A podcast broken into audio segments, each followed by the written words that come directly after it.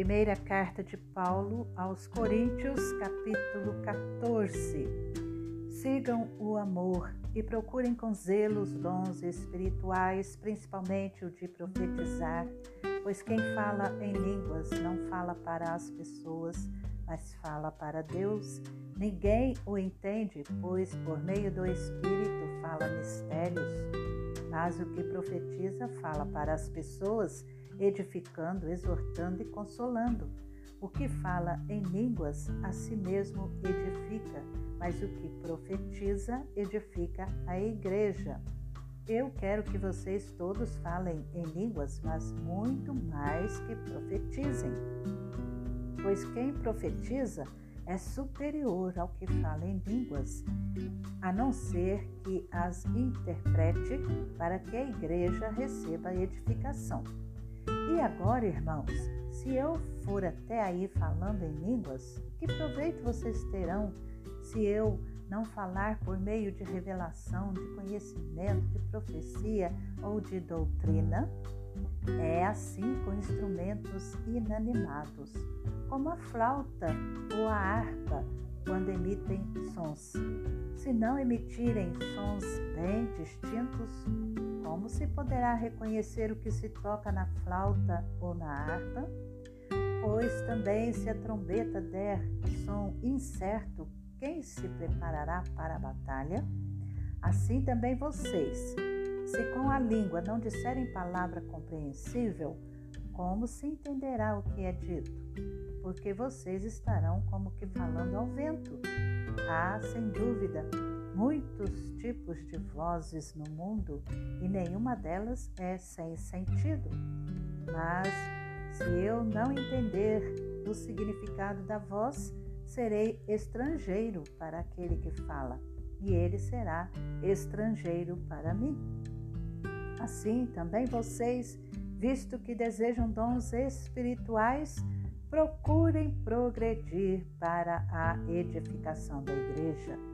Por isso, quem fala em línguas, ore para que as possa interpretar. Porque se eu orar em línguas, o meu espírito de fato ora, mas a minha mente fica infrutífera. Que farei então? Vou orar com o espírito, mas também vou orar com a mente. Vou cantar com o espírito, mas também vou cantar com a mente. Se você louvar apenas em espírito, como o não instruído poderá dizer o amém depois da oração de agradecimento que você fez?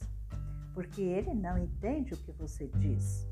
A sua oração de agradecimento pode ser muito boa, mas o outro não é edificado.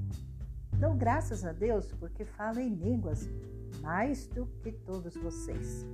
Contudo, na igreja prefiro falar cinco palavras com meu entendimento para instruir os outros do que falar dez mil palavras em línguas. Irmãos, não sejam meninos no entendimento. Quanto à maldade, sim, sejam crianças mas quanto ao entendimento, sejam pessoas maduras. Na lei está escrito: falarei a este povo por meio de homens de outras línguas e por meio de lábios de outros povos, e nem assim me ouvirão, diz o Senhor. Portanto, as línguas constituem um sinal não para os que creem, mas para os que não creem. A profecia, no entanto, não é para os que não creem, e sim para os que creem. Assim, se toda a igreja se reunir no mesmo lugar e todos se puserem a falar em línguas, no caso de entrarem pessoas não instruídas ou não crentes, será que não vão dizer que vocês estão loucos? Porém, se todos profetizarem e entrar ali no não crente ou não instruído, ele será convencido por todos e julgado por todos.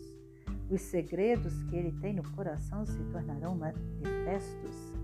E assim, prostrando-se com o rosto em terra, adorará a Deus, testemunhando que Deus está de fato no meio de vocês.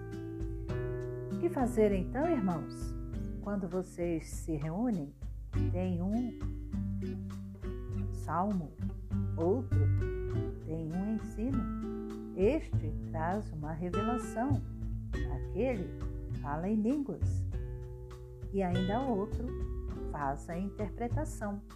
Que tudo seja feito para edificação.